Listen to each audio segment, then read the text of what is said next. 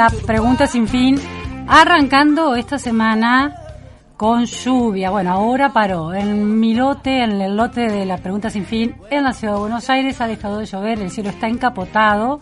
La temperatura es agradable, 13 grados, una décima. Pasaron dos minutos de la una de la tarde. Por ahora hay nubecita con signitos de relámpago, pero paró la lluvia. No está mal para caminar. Eso sí, hay que ir deshojándose, sacándose ropa porque empieza a hacer calor. Subió un poco la temperatura, paró la lluvia y el blue en este lunes, después de una semana realmente estresante, la semana pasada, con una incertidumbre creciente, retrocede título de la Nación en este momento en su home, el Blue retrocede y el riesgo país se mantiene cerca de los 3.000 puntos. Retroceso Blue puede, mm, cuando se empieza a naturalizar el, el número alto, cualquier cambio hacia abajo parece una mejora, pero no es necesariamente eso. Vamos a hablar hoy de política, que es la variable central que impacta en la economía y que impacta en la reacción de los mercados, de la gente, de los grandes, eh, los, los grandes millonarios que tienen inversiones en Argentina, que tienen dólares, pero también de las personas comunes que postergamos compras, que decidimos refugiarnos en una moneda estable como el dólar cuando la incertidumbre política generada por la misma política, bueno, nos arrincona nuestra vida cotidiana.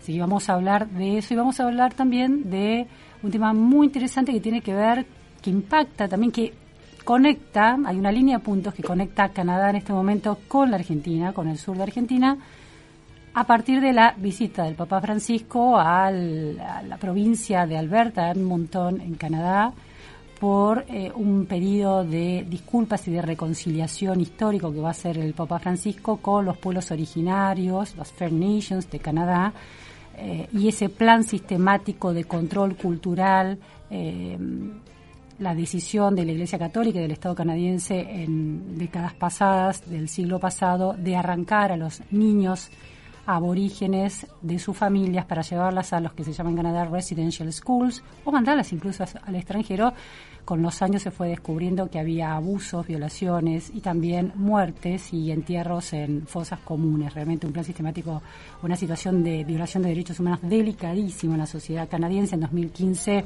una comisión de verdad y reconciliación estableció que el gobierno canadiense debía disculparse y resarcir a eh, los eh, pueblos originarios. Vamos a hablar con un especialista en asuntos globales de Canadá para entender este tema y por qué repercute en el sur argentino, porque tiene que ver con cómo las, las naciones eh, resuelven un dilema que, es, que son los derechos históricos de los pueblos originarios que fueron desplazados cuando avanza la conquista y civilización de América y la y bueno y la conformación de las naciones, ¿no? de los estados nacionales que hoy son los países de América Latina y también de las Américas, Canadá y Estados Unidos. Eso repercute en cuestiones tan claves como esta, la identidad cultural y la violación de derechos humanos, y por otro lado con el derecho, la propiedad privada, el derecho a la tierra, la posesión de la tierra. ¿Cómo lo resolvió Canadá? Es un problema vigente, pero eh, que ha tenido algunos visos de resolución. Vamos a tratar de entender eso, porque en el sur está el pueblo mapuche, están las apropiaciones identitarias de otras mm, personas que no son mapuches, pero que, bueno, con enarbolando esa identidad también generan disturbios, violencia. Eh, y ahora está el gasoducto Néstor Kirchner, intención de empezar a construirlo que pasa por algunas de esas tierras en disputa. Así que la posesión de la tierra, el derecho a la propiedad privada de quién es la tierra, es un tema central para en el diálogo entre los estados nacionales y los pueblos originarios. Bueno, coyuntura política, declaraciones inquietantes estos, en estos eh, días previos al fin de semana y durante el fin de semana por ejemplo, el presidente Alberto Fernández el viernes, cuando estaba anunciando la concreción de un programa de incentivo a la ciencia, tuvo dos declaraciones para revisar. Una es eh, el impacto de la pandemia, dijo el presidente, en la adolescencia. Escuchamos, pandemia por Alberto Fernández. Nosotros somos muy, problema muy conscientes de los problemas macroeconómicos que tenemos y también sabemos que somos conscientes de que la crisis global hace más difícil cualquier solución y también suma incertidumbres y temores en un momento donde muchos pregonan y siembran incertidumbres y temores. Leía hoy en la tapa de un diario cómo están atestadas las guardias de los hospitales por adolescentes afectados tras el tiempo de pandemia que se ha vivido. Yo quiero transmitirle a cada argentino y a cada argentina que se quede tranquilo, que estamos trabajando, que como superamos todos los problemas que superamos, vamos a superar estos también. Bueno, optimista el presidente Fernández en ese viernes y señalando dos problemas de su gestión de gobierno. La macro, responsabilizando, responsabilizando la crisis global, y la mm, ola de depresión en adolescentes, de enfermedades eh, mentales en adolescentes que se registran en Argentina y en otros países del mundo, lo asocia a la pandemia el presidente cuando en realidad tiene que ver con los encierros estrictos, las cuarentenas estrictas de distintos países, el modo importante en que eso impactó en la adolescencia, una pérdida de horizonte en relación al costo y beneficio de ciertas medidas en esos días eh, complicados a la hora de tomar decisiones durante la pandemia.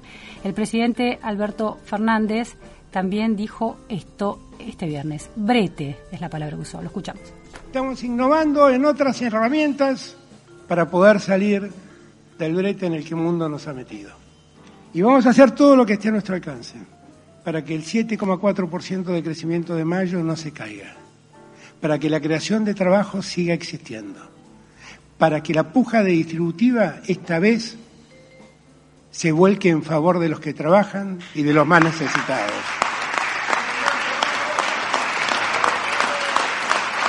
Y lo que les pido a todos es que entendamos lo que nos está pasando porque los necesito a todos movilizados, acompañando una oportunidad que tiene la Argentina y que no debemos perder. Es la oportunidad de crecer con dignidad, dándole el lugar al conocimiento, a la ciencia y a la tecnología, el lugar que merece, y poniendo a cada argentino y a cada argentino en un lugar de trabajo.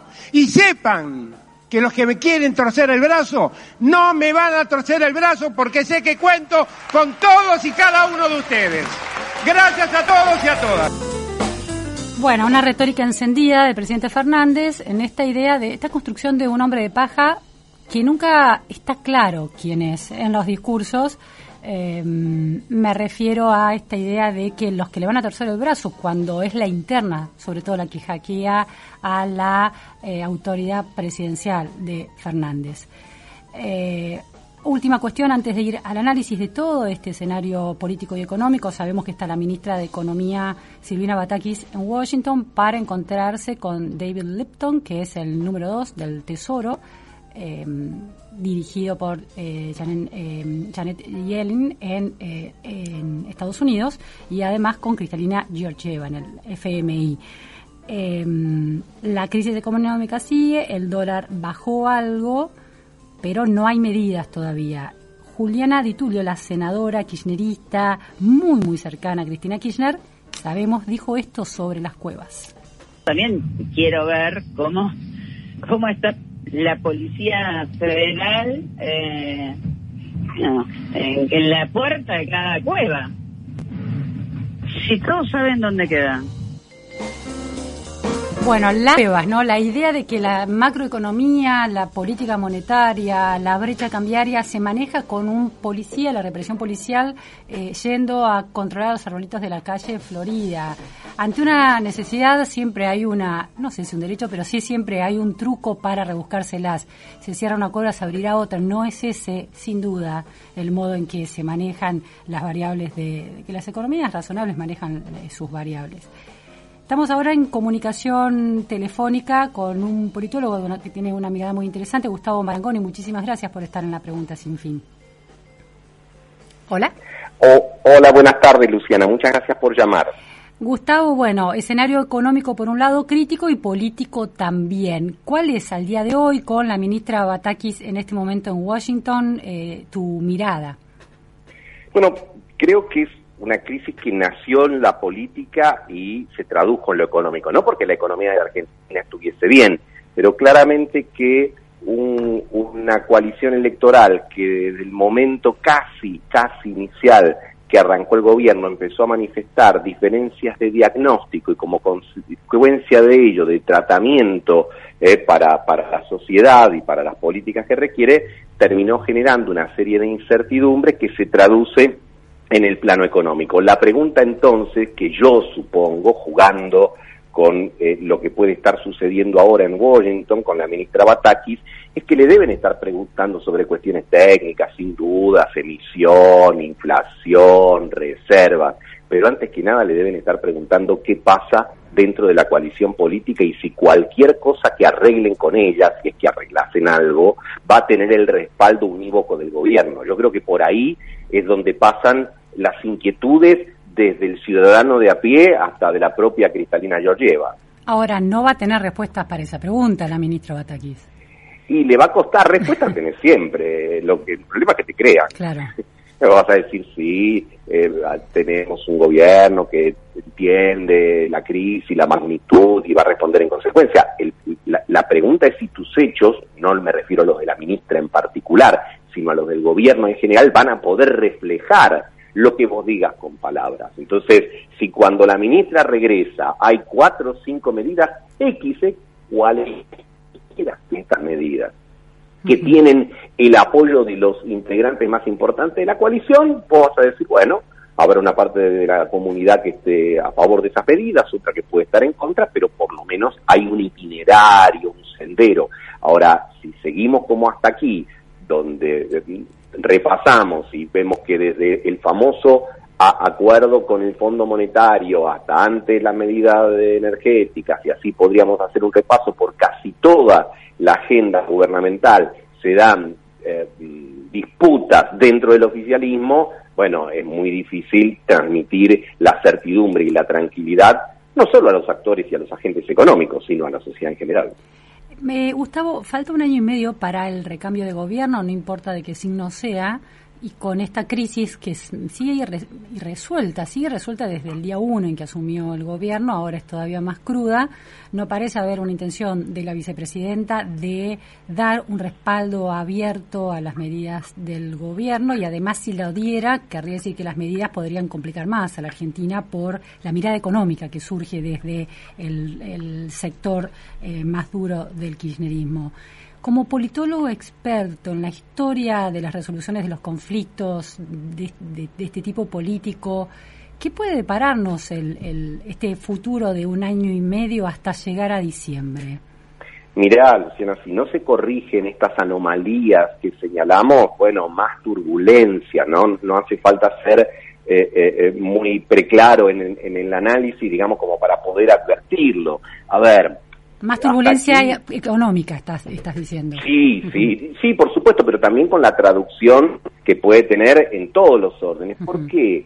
Digamos, porque el presidente ha dicho públicamente que él no quiere liderar porque liderar supone la ruptura de la coalición que lo llevó.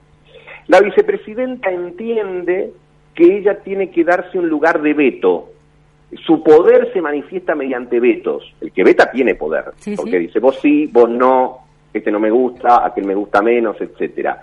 Y el tercer actor de la coalición, Sergio Massa, está tratando de cobrar más protagonismo en la gestión. Bueno, este disfuncionamiento eh, es lo que justamente hay que corregir, porque eh, yo digo, cuando la situación se pone muy complicada y, a todos nos cuesta entender y explicar, tenés que aplicar como la navaja de Ockham, ¿viste? Tenés que ir a lo más fácil. Y lo más fácil es decir, mira, la gente elige gobiernos acá y en cualquier lugar del mundo, en primer lugar para que la gobiernen, es decir, para que los gobiernos tomen decisiones. Y en general esas decisiones, que por supuesto nunca van a satisfacer a todos, a algunos les gustan, a los que les gustan se llaman oficialistas y a los que no se llaman opositores. Bueno, lo que hay que corregir acá es volver a esa normalidad donde los oficialistas apoyen una política, es decir, que el gobierno tenga oficialistas y después que los opositores, por supuesto, desarrollen su tarea de oposición. Lo que, lo que no puede seguir es esta, esta idea, digamos, de que lo que algunos han bautizado el opoficialismo, porque evidentemente traspasa toca la naturaleza y la esencia de cualquier gobierno. No importa si después el gobierno es de centro, izquierda, derecha, de arriba, de abajo, del medio. Lo que importa es que un gobierno pueda tomar decisiones al final del día. ¿Esto supone que tiene que tener unanimidad de criterios? No, pero que al final de la jornada Ahí lo perdimos, ahí, te perdimos un poquito, Gustavo. Hacer la parabólica satelital y a ver si te escuchamos mejor. Ah, bueno, me, voy a correr un poquito. Entonces, digo que en, esencia lo que, tendrá que recomponer el gobierno es capacidad de tomar decisiones y establecer este, un itinerario que sea mínimamente compartido por aquellos que se autotitulan oficialistas, porque eh, me parece que eso es lo que genera mucho más ruido. Ahora, esto es una dificultad que se da, Luciana, solamente por las características geográficas individuales de quienes componen el gobierno. A mí me parece que eso influye, pero que hay otras cosas. ¿Cuáles son esas otras cosas? Esas otras cosas me parece que están en la base del propio Frente de Todos. No toda la base del Frente de Todos, digamos, o por lo menos de los que votaron en el 2019 querían lo mismo. Sí, está bien, querían regresar al ejercicio del gobierno. Pero en esa base, a lo mejor, para ponerlo de una manera muy visual, está el laburante registrado que, viste, tiene un salario que está más o menos ahí defendido por el gremio, que tiene su casita y su auto y tiene que pagar impuestos, está el otro que a lo mejor es un trabajador informal, está el otro que está por debajo de todas esas cuestiones y está en la situación de indigencia, está en esta zona núcleo, el peronista que es del interior de la provincia de Buenos Aires o de Santa Fe o de Córdoba y que de repente tiene diferencias importantes con la idea de que a gobernar basta eh, proclamar que el Estado te salva, entienden que a lo mejor hay que agregarle algo más, que eso es una visión muy secada. Está el kirchnerismo que cree profundamente en, en esa idea de que el Estado salva. Creo que, por supuesto, Ahí, te escuchamos un poquito mal. Gustavo, eh, está, vuelve, ah, hola, ahí se cortó me parece, ¿no? Bueno, se cortó con Gustavo Marangoni y después vemos si lo podemos... Eh, eh, es interesante lo que plantea. La gran cuestión aquí es si esta idea de que un oficialismo funcione como oficialismo, haya una oposición por fuera del oficialismo y el oficialismo gobierne, es, eh, bueno, es un dato político estructural y obvio para la política y sin embargo el oficialismo no está funcionando así. Entonces, ¿cómo salir de esa, de esa especie de encerrona? Eso se lo queríamos plantear a Gustavo, a Gustavo Marangoni. A ver si lo tenemos. Lo tenemos, sí. Gustavo.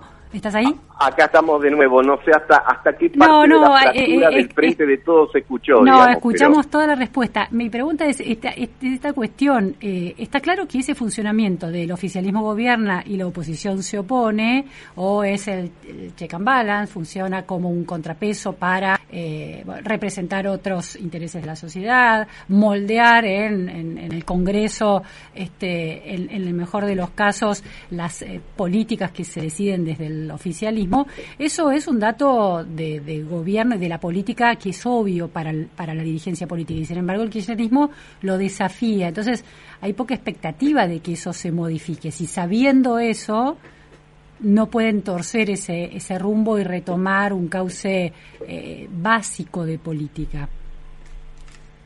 Es, es exactamente así. Yo creo que el punto es que digamos, Cristina por un lado tiene claro algunas cosas, ¿no? Digamos, de, lo que no quiere, pero no puede formular lo que quiere.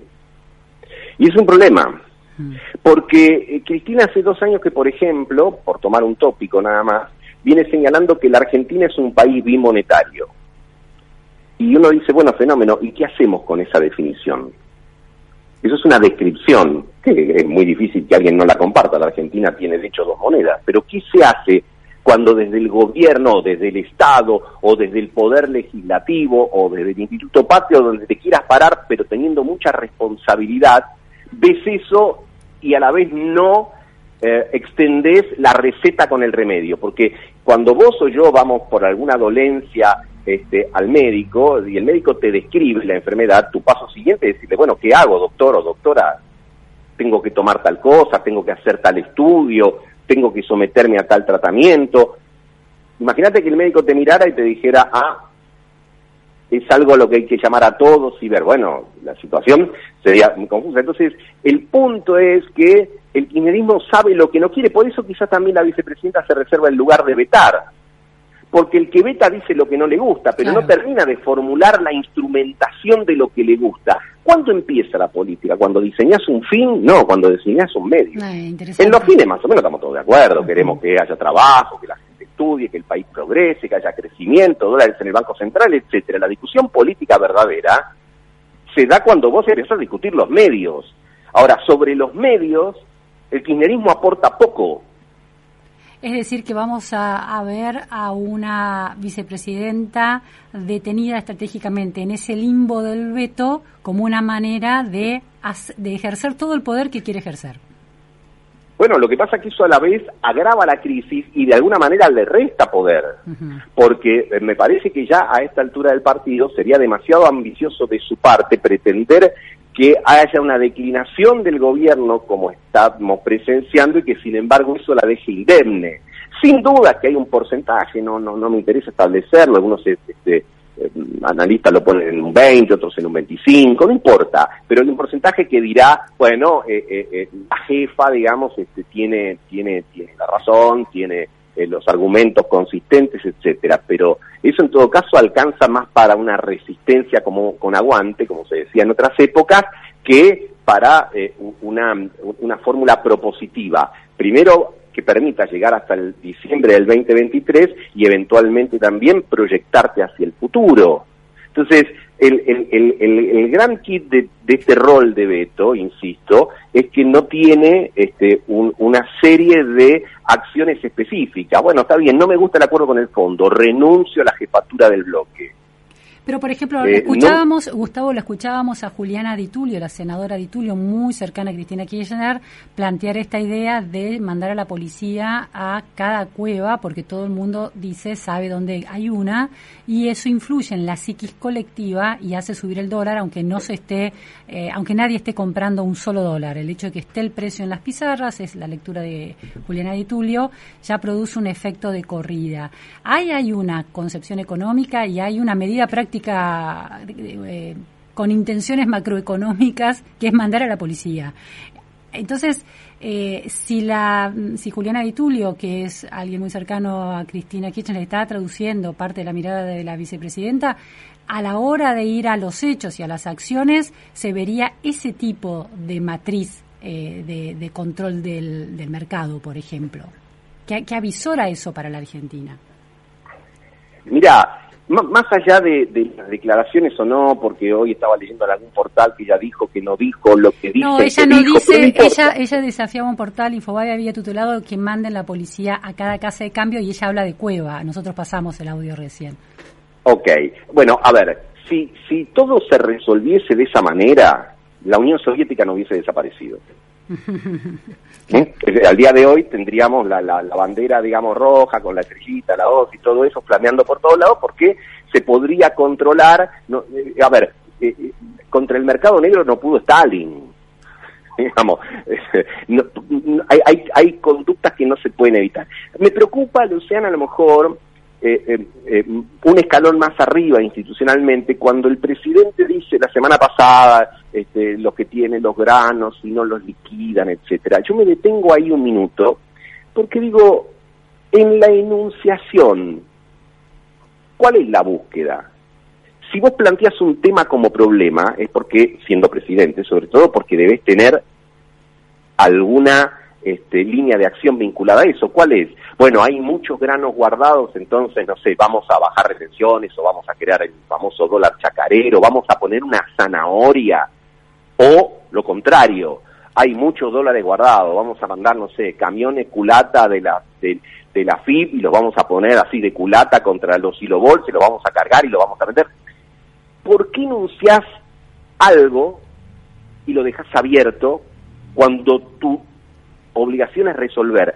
Porque en todo caso, vos y yo en esta conversación telefónica o en un café, etcétera, podríamos decir, sí, para mí habría que hacer esto, habría que hacer lo otro, después cada uno se va para su casa. El punto es cuando vos desde el Estado abrís una agenda de temas, y no es la primera vez que sucede. Eh, y, y, al no proponer algo en consecuencia, lo que genera es mayor incertidumbre, mayores temores, en última instancia comportamientos más reactivos de parte de todos los involucrados, porque ¿qué van a hacer con lo que yo tengo? No es una ah, estrategia, no es un diálogo con, de alguna manera, entre el presidente y la vicepresidenta. El presidente no le está hablando a la vicepresidenta en esa construcción retórica de un enemigo, que es el enemigo del campo, un enemigo histórico del kirchnerismo. ¿No se está congraciando con la vicepresidenta? Bueno, pero, pero la, pregunta sería, ¿para hacer entonces qué? Porque eh, si, si lo que buscas es la aprobación discursiva, en tanto y en cuanto vos seguís con el problema de los escasos dólares en el Banco Central, ¿para cuánto te da oxígeno esa medida? Eso es lo que yo me pregunto. Porque yo digo, bueno, está bien, el propósito es volver a amalgamar la coalición oficial a partir de determinados antagónicos, adversarios en lo político, que digo, Juntos por el Cambio, eh, respecto de, los sectores productivos, lo que se denomina el campo, o, los sectores de los medios, este, respecto a la comunicación, bueno, fenómeno, pero mientras tanto, con lo que es indiferente a todas tus palabras, es decir, los dólares que hay en el Banco Central, eh, eh, el, el, nivel de gasto y la forma en que lo este, afrontás y que lo financiás, eh, y así podríamos ir por, por, con el tema del abastecimiento de productos, con el tema de la liquidación de servicios, etcétera con eso, ¿qué haces? Porque eso no es eh, eso no responde tan rápido a las palabras. Por eso volvemos a la primera pregunta eh, que motivó esta entrevista. Sentada Batakis con las autoridades del el Fondo Monetario Internacional, eh, la Secretaría del Tesoro en los Estados Unidos, etcétera. Cuando te pregunten, además de las palabras concretamente, por ejemplo, yo imagino que le van a preguntar a la ministra qué pasó con la cuenta única, porque pasaron tres semanas. Hmm. Entonces van a decirte, che, eh, eh, el tema de la cuenta única todavía no está implementado. no, el tema de las tarifas, ¿no? Bueno, el tema de las tarifas ni hablar. El tema de las tarifas ni hablar. Entonces, eh, lo, lo, vamos a decir así, lo curioso es que una cultura política que, que, que, que hizo ancla permanentemente en aquello de que mejor que decir es hacer, ¿eh? y mejor que prometer es realizar, o que la única verdad es la realidad, y fundamentalmente en el uso del atributo del poder tenga dificultades en esos tres planos. Claro. en la relación, como diría Foucault, entre las palabras y las cosas, ¿no? En el tema del ejercicio del poder y en el tema de la conducción. Es decir, el, tema es que este frente de todos está dañando la marca del peronismo. Hmm porque está dañando los atributos fundamentales de la marca peronista, que es el ejercicio del poder. Recordá, Luciana, que hasta hace un relativamente poco tiempo se decía, no, acá en la Argentina el único que puede gobernar es el peronismo. Sí, sí, sí, absolutamente. Bueno, hoy eso está en duda, pero ¿por qué está en duda? Porque hay una coalición en la oposición muy poderosa este, que lo impide, no, por cuestiones endógenas. Entonces digo, el frente de todos, como una marca alternativa, está dañando la marca fundante del peronismo, en sus atributos fundamentales, que son estos que mencionábamos recién. Gustavo, última pregunta. Estamos hablando con Gustavo Marangoni, analista político, politólogo. Eh, la figura de Massa, ¿no? Otra vez vuelve como una especie de salvador del gobierno de Fernández, que en una especie de supra intervención transversal de todos los ministerios podría rescatar tanto la, a la Argentina de la incertidumbre política y económica. ¿Hay algún asidero para sostener eso en el funcionamiento institucional de la coalición? ¿Puede funcionar algo así? La pregunta que habría que hacerse es por qué si el camino del medio no triunfó afuera, triunfaría adentro. A ver, ¿qué quiere decir eso? Claro, porque digo, Massa insistió entre el año 2015 y 2019 en un camino del medio, ¿no? En una tercera vía, digamos, ni macrismo, ni kirchnerismo, etcétera. Lo, lo procuró hacer afuera, digamos, 20 puntos tuvo de intención de voto, ¿no? De intención de voto en el año 2015, este, después eh, fue mermando su capital electoral en el 2017-2019, hasta que finalmente llegó a la conclusión de que por fuera no había camino del medio. Y ahora el intento es construir el camino del medio dentro del frente de todos, pero eh, evidentemente es muy dificultoso, porque además este, volvemos a lo mismo, el kirchnerismo sigue sin creer en ese camino del medio, ¿no? Sí, no, claramente. Y Alberto Fernández es, todo un tema, porque, eh, eh, eh, como decíamos antes, dice que no quiere liderar, pero tampoco quiere como que ver Eh, Tampoco se quiere endurecer, claro, claro. Exactamente, entonces es, es, es, muy difícil pensar que eso pueda, digamos, encajar. Es como que tenés piezas de un rompecabezas pero que no terminan de encastrar. porque la imagen, viste que cuando uno arma un rompecabezas generalmente se guía por una imagen. Te trae la caja del rompecabezas, la foto y de las piecitas que vos tenés que ir uniendo. El problema de frente de todo es que no tiene esa foto. Claro, está clarísimo. Este, muchísimas gracias, Gustavo Marangoni. Muy interesante el análisis. Gracias a vos, Luciana. Buenas bueno, era Gustavo Marangoni, politólogo, analista político muy interesante, sobre todo este punto de, de, la expectativa que los rumores le ponen a un desembarco de masa en el gabinete y en el gobierno para tratar de salir de la crisis. Este espacio es auspiciado por... ¿Sabías que cada donación de sangre puede salvar cuatro vidas? En los hospitales de la ciudad y en las campañas de donación se brindan turnos para donar de forma sencilla, rápida y segura. Conoce más en buenosaires.gov.ar barra donasangre. Buenos Aires Ciudad.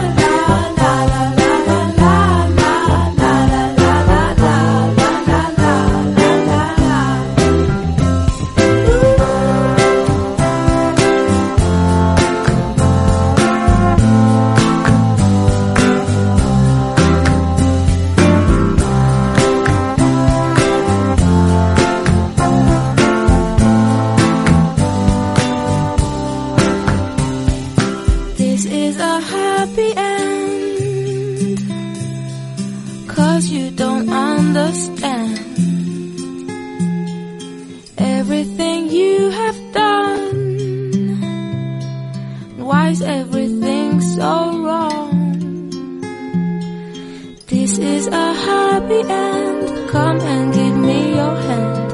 I'll take you far away. I'm a new soul. I came to this strange world hoping I could learn a bit about how to give and take. But since I came here, felt the joy and love feel, finding myself making every possible mistake.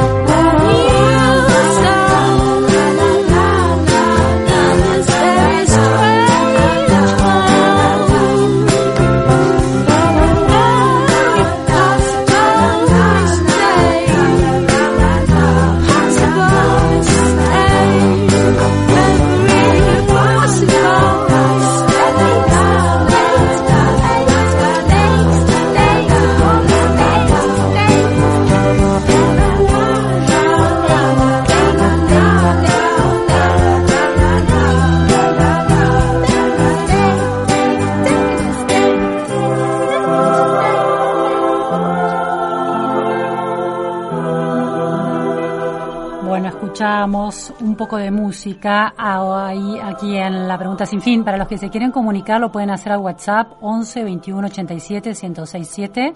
Nos pueden seguir en Twitter, arroba FM Millennium o arroba Vázquez. Nos pueden escuchar en la radio FM 106.7 o nos pueden escuchar por streaming en fmmillennium.com.ar.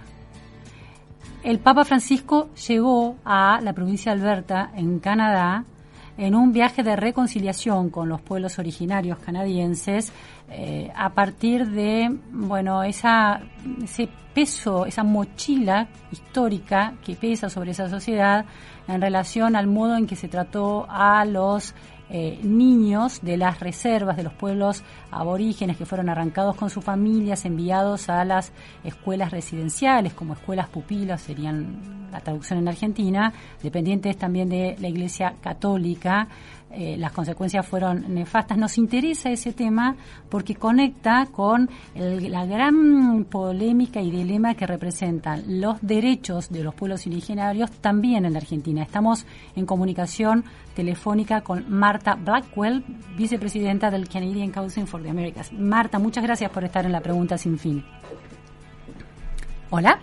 Buenos días, muchísimas gracias, Luciana, ¿cómo estás? Bien, muy bien. Marta, bueno, eh, vemos esta llegada, el recibimiento por parte del primer ministro Justin Trudeau.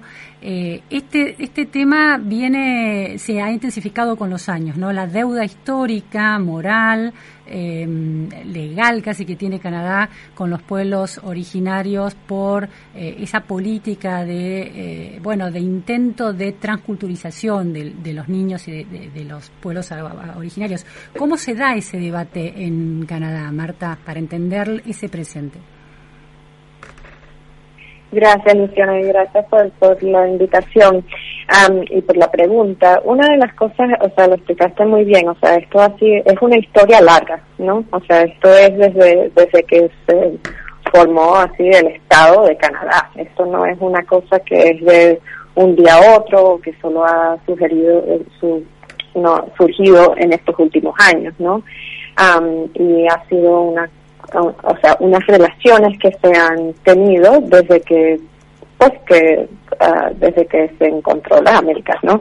Y también es una de las cosas que, o sea, en esta, esta visita en específico, sí tiene así como unos antecedentes en los últimos años, pero esas relaciones han sido, o sea, han sido un trabajo que se ha hecho muchísimo por distintos por distintos grupos de los pueblos indígenas en Canadá y, y muchas personas, o sea, hay, hay, distintas reacciones de distintos grupos, o sea, no no es como que solamente hay una reacción o hay una una una manera de ver la visita tampoco, ¿no? Pero a ver, el, tema de las escuelas residenciales, de las, de las, de las, en términos históricos, esto arranca, bueno, con, con los procesos de desembarco de, de, de, conquista, civilización y constitución del Estado canadiense. ¿Y llega hasta qué década más o menos? Porque el Canadá de Pierre Trudeau no tenía escuelas residenciales. No, entonces la, la, o sea, la, los, los, las escuelas residenciales estuvieron en todo, todo Norteamérica, ¿no? Y la, la, la cosa principal, y por eso tal cual la visita del Papa ahorita, es que esas, esos, estas escuelas, el 60% de estas escuelas fueron dirigidas por, por iglesias, ¿no? O sea, por instituciones uh, cristianas. Y muchas esas de, a través del, del, de la iglesia católica. Um, entonces ahí es donde o sea, en los últimos años, el, el, porque hubo un, una, un acuerdo, un Truth and Reconciliation, una comisión que se hizo en el 2010 que firmaron y trabajaron por más de cinco años um, recaudando muchas, o sea, la información, relaciones que estuvieron, o sea, los pueblos indígenas, también hablaron con gente que trabajaba en los colegios, hablaron con, o sea, hicieron un, un trabajo ah, bastante extenso en los cinco años y el resultado de eso fue que dieron unas 94 um, recomendaciones de cómo avanzar la reconciliación entre entre los, estados, entre los pueblos, o sea, los, el estado canadiense, los pueblos indígenas. y dentro de esa parte otra cosa que surgió fue el encuentro de, de las que ya sabían que existían, pero no estaba no estaba al público. ¿Me explico? O sea, no estaba así como no era algo bien público y que estaba ¿Qué cosa? el, encuentro, el encuentro, el, el encuentro de los de los cuerpos en las fosas comunes, ¿a eso te referís, Marta? De la, exactamente, que esos encuentros no fue, o sea, fue fue algo que realmente hizo como un shock a través de todo Canadá. Ahora, Ah, Marta, hay, algo en esa, en esa historia hay algo interesante que, que está muy viva en Canadá, esa discusión sobre los derechos de los pueblos eh, originarios y, y el peso de esa cultura. Hay una, hay tensiones de cuánto debe respetarse, cuánto no, hay tensiones que atraviesan la historia de Canadá. Em, la información dice que fueron unos 150.000 niños que fueron arrancados de sus familias y hay las, el- el- la cuenta de las muertes que se habrían producido en estas escuelas habla de entre 4.000 y 6.000 eh, niños, además de abusos sexuales y otro tipo de maltratos que se produjeron Sí. allí. Más o menos hasta la década de 1950 sucede esto. Ahora, cua- ah, cuando se, se, se, mm, se sanciona la Constitución canadiense en la década del 80, se incluyen los derechos de los pueblos originarios. Eso es un avance. Porque en la Argentina hay un debate, por ejemplo, en relación a los derechos de propiedad de la tierra de los pueblos originarios en el sur de la Argentina que produce muchísima tensión, inclusive este, violencia entre, entre las fuerzas del Estado y las comunidades o quienes dicen este, representar los derechos de, los, de las comunidades nativas. Em, ¿cómo, ¿Cómo es hoy el, el tema, por ejemplo, de los pueblos originarios que viven en reservas o que viven en tierras que son aptas para la explotación petrolera? ¿Cómo ha resuelto eso el Estado canadiense? Uy, qué buena pregunta. Y, y es mucho, eh, este es parte del proceso, ¿no? O sea, una de las cosas que están haciendo y que mucha gente está trabajando es la, la manera de cómo relacionarse y cómo, cómo hacer el proceso. Y parte de lo que están tratando de hacer muchos, muchas entidades es que parte de la reconciliación es realmente, va a tomar más tiempo eh, tienen que estar en discusión. No es, no es así como llegar como un plan y ya. ¿Me explico? Sí, sí. Am, entonces hay muchas, hay muchas entidades y eso, hay como muchísimos, ah, bastantes stakeholders que tienen que estar parte de las discusiones. Entonces en eso am, hay están están trabajando mucho. Ahora yo no soy experta en específicamente la área el área de petroleras, ¿no? Um, y, y cómo van esos esos esos acuerdos, Ah, pero pero mucha um, hay mucho interés de de, de todos de, de avanzar y de, de llegar a acuerdos que son que, que benefician a, a toda la gente, ¿no? Um, y ahí hay, hay muchos distintos stakeholders que están tratando y, y que, que están incluyendo en las discusiones. La, Um, el- el- dependiendo de... Sí, el tema, del, el tema de las reservas, ¿no? La, la idea de que las, los pueblos originarios tienen el derecho a ocupar tierras, ¿implica también la posesión, el, el derecho de propiedad o es un derecho de residir en las tierras? ¿Cómo se ha dirimido ese, ese tema? Ah, de las tierras, son treaty lands y que son, son tierras de ellos. Ellos tienen uh, autonomous lands, son autónomas de, de los pueblos indígenas.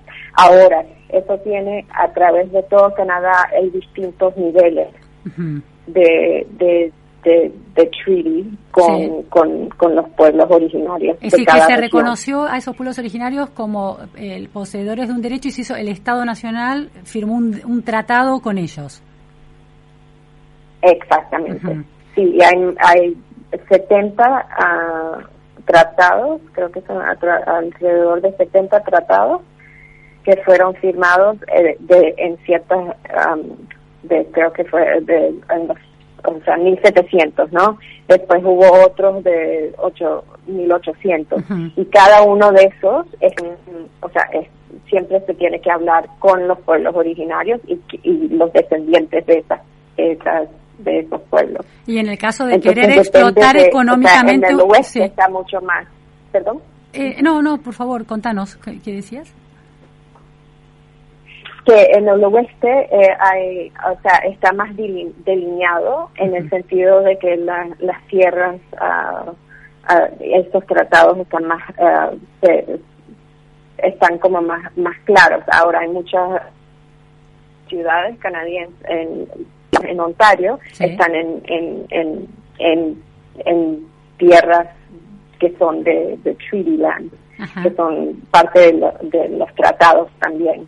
Entonces, pero eh, igual esas discusiones y, que eso sea tan público, o sea, te, comento como canadiense, yo no, yo no, esa historia no fue, no fue parte de la educación, ¿me ah. explico? Entonces, esa, eso está avanzando, o sea, a través de todo este proceso de, de reconciliación y, y del y también que Canadá acaba de entrar en el Tratado Internacional de Derechos de los Pueblos Indígenas en el 2021.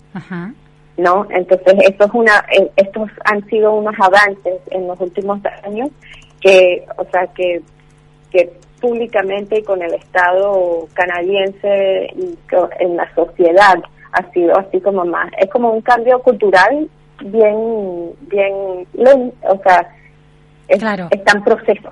Claro, sí, sí, sí, sí, es interesante. Yo recuerdo, yo, volví de vivir en Canadá a fines de diciembre de 2010, en Toronto, en la provincia de Ontario, y recuerdo que había un fuerte debate sobre la inclusión de contenidos de los pueblos originarios dentro de la escuela, dentro de las clases de ciencias sociales o de historia. Eso es a lo que te referís. Ahora la escuela está procesando e incluyéndola como, legitimándola como parte de la historia de los canadienses en general. Exacto, y incluso dentro de estas discusiones también hay muchas discusiones de cómo es, cómo debe ser, o sea, cómo es que se debe dar esta educación, quiénes quiénes la están haciendo, quiénes la están escribiendo, o sea, sabes, o sea, unas cosas que que, que um, o sea, depende, la historia se cuenta distinto de distintas de las distintas voces que vienen a, a, explicarlas, entonces y, y yo creo que, o sea, siendo así como latinoamericana canadiense, ¿no? ¿De dónde sos, Marta? Eh, ¿Tu familia de dónde llegó? ¿De qué país de América Latina? Originaria, venezolana canadiense. Ah, muy bien. Mamá y papá, sí. Entonces, eh, lo que digo es, es, así como una, es, es bien interesante de, de, de, ver ese estilo de cambios, o sea, digamos, con mis sobrinos y con, con los... Ah, que la educación está cambiando y que ese ese estilo de cultura y de la, la el reconocimiento de que esta es la tierra y la, la, los pueblos indígenas tienen derecho a y que somos, o sea, somos pueblos que, que estamos aquí todos juntos y cómo y, y, y cómo entrar a, esa convivencia. en los Juegos Olímpicos, en las Olimpiadas en Canadá, ¿en qué año fueron? Que no me acuerdo ahora, las últimas que se hicieron. las, los Juegos Olímpicos que se celebraron en Canadá, ¿cuándo fueron? En 2011, 12, no me acuerdo, ¿cuándo fueron? Fueron hace poco, ¿no? Los Juegos Olímpicos. Sí. Sí, fueron en el, 2012, creo que Claro, porque yo recuerdo de, que me acuerdo que en la ceremonia de apertura de los Juegos, que fue hermosísima, la presencia, creo que la primera escena es una escena que remite a la presencia de los pueblos originarios en ese territorio, le da una entidad fundacional que es parte del relato de la vida. Exacto. Eh, ah, en 2010, me, dice, me dice Alejandra, nuestra operadora técnica, me dice 2010. Bueno, en 2010 recuerdo que era... 2010. Que, fue muy claro este ese esa, esa presencia. Y otra cosa que me acuerdo eh, de, de, de la pasión por leer sobre Canadá cuando estaba viviendo allí, que Pierre Trudeau, que se considera casi uno de los padres fundadores del Canadá moderno, por bueno, porque es el impulsor de las grandes políticas que llevan a la, a la Constitución canadiense, ¿no? Antes dependía de alguna manera mucho institucionalmente. los derechos claro. Yo recuerdo que en el 69 cuando su ministro de porque había hay, un ministerio de Indian Affairs, ¿no? Un ministerio de pueblos aborígenes de alguna manera que era Jean Chrétien, que después fue primer ministro, habían eh, producido un documento, el White Paper, que eh, no que de alguna manera borraba de escena los los derechos de los pueblos originarios y los convertía en ciudadanos canadienses generales no como en general. Eran otros ciudadanos canadienses y hubo un gran debate una gran polémica tuvieron que dejarlo muy rápidamente a un lado ese documento y se encaminó todo el camino, se, se inició el camino hacia la, hacia la Constitución, bueno, que se sanciona después en la década del 80. Pero es, muy interesante cómo está vivo eso y cómo influye institucionalmente. Lo que vos estás planteando es que la presencia del Papa o esta o este debate en las escuelas por cómo se cuenta esa historia es parte de esa misma historia que sigue sigue en marcha, no está cerrada. Exacto, y eso es una de las cosas, o sea, que cuando veo así como un así como ver la historia ha sido larga y va a seguir siendo, ¿no? Entonces en estos últimos años esta visita y, y, y todo, o sea, la, básicamente el que no, incluso que nosotros estemos hablando de, de las escuelas residenciales y de, de, de, esa trauma ah, generacional que ha pasado con los pueblos, es, es un avance.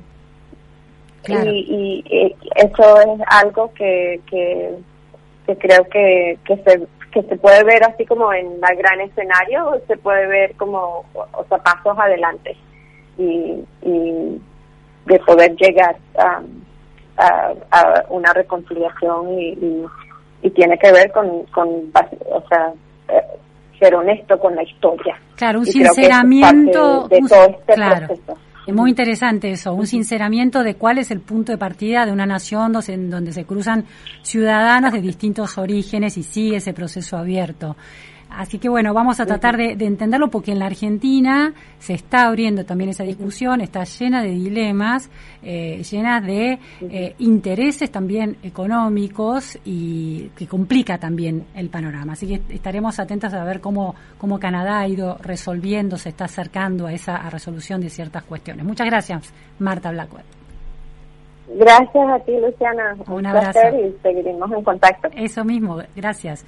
Bueno, era Marta Blackwell, la vicepresidenta del Canadian Council for the Americas. Está el Papa en este gesto de reconciliación con los pueblos originarios que sufrieron un proceso sistemático decidido del Estado en eh, connivencia con la Iglesia Católica de eh, intento de transculturalización de, los pueblos aborígenes a partir de sacarles los hijos a las familias, llevarlos a escuelas pupilos y allí murieron miles de ellos y fueron eh, sometidos a abusos y torturas. Realmente una historia muy, muy oscura y Canadá, como decía Marta Blackwell, la está, está tratando de encararla con honestidad. Hemos llegado al final de la pregunta sin fin en FM Milenio en este lunes gris, en una semana que va a estar lluviosa, con el dólar que, bueno, por ahora está a la baja. Hemos, eh, no se vayan, eh, porque ahora sigue Maxi Palma con Millennium Te Acompaña. En operación técnica estuvo Alejandra Lescarboura en redes y en producción Juan Sebastián Correa. Nos vemos mañana. Gracias.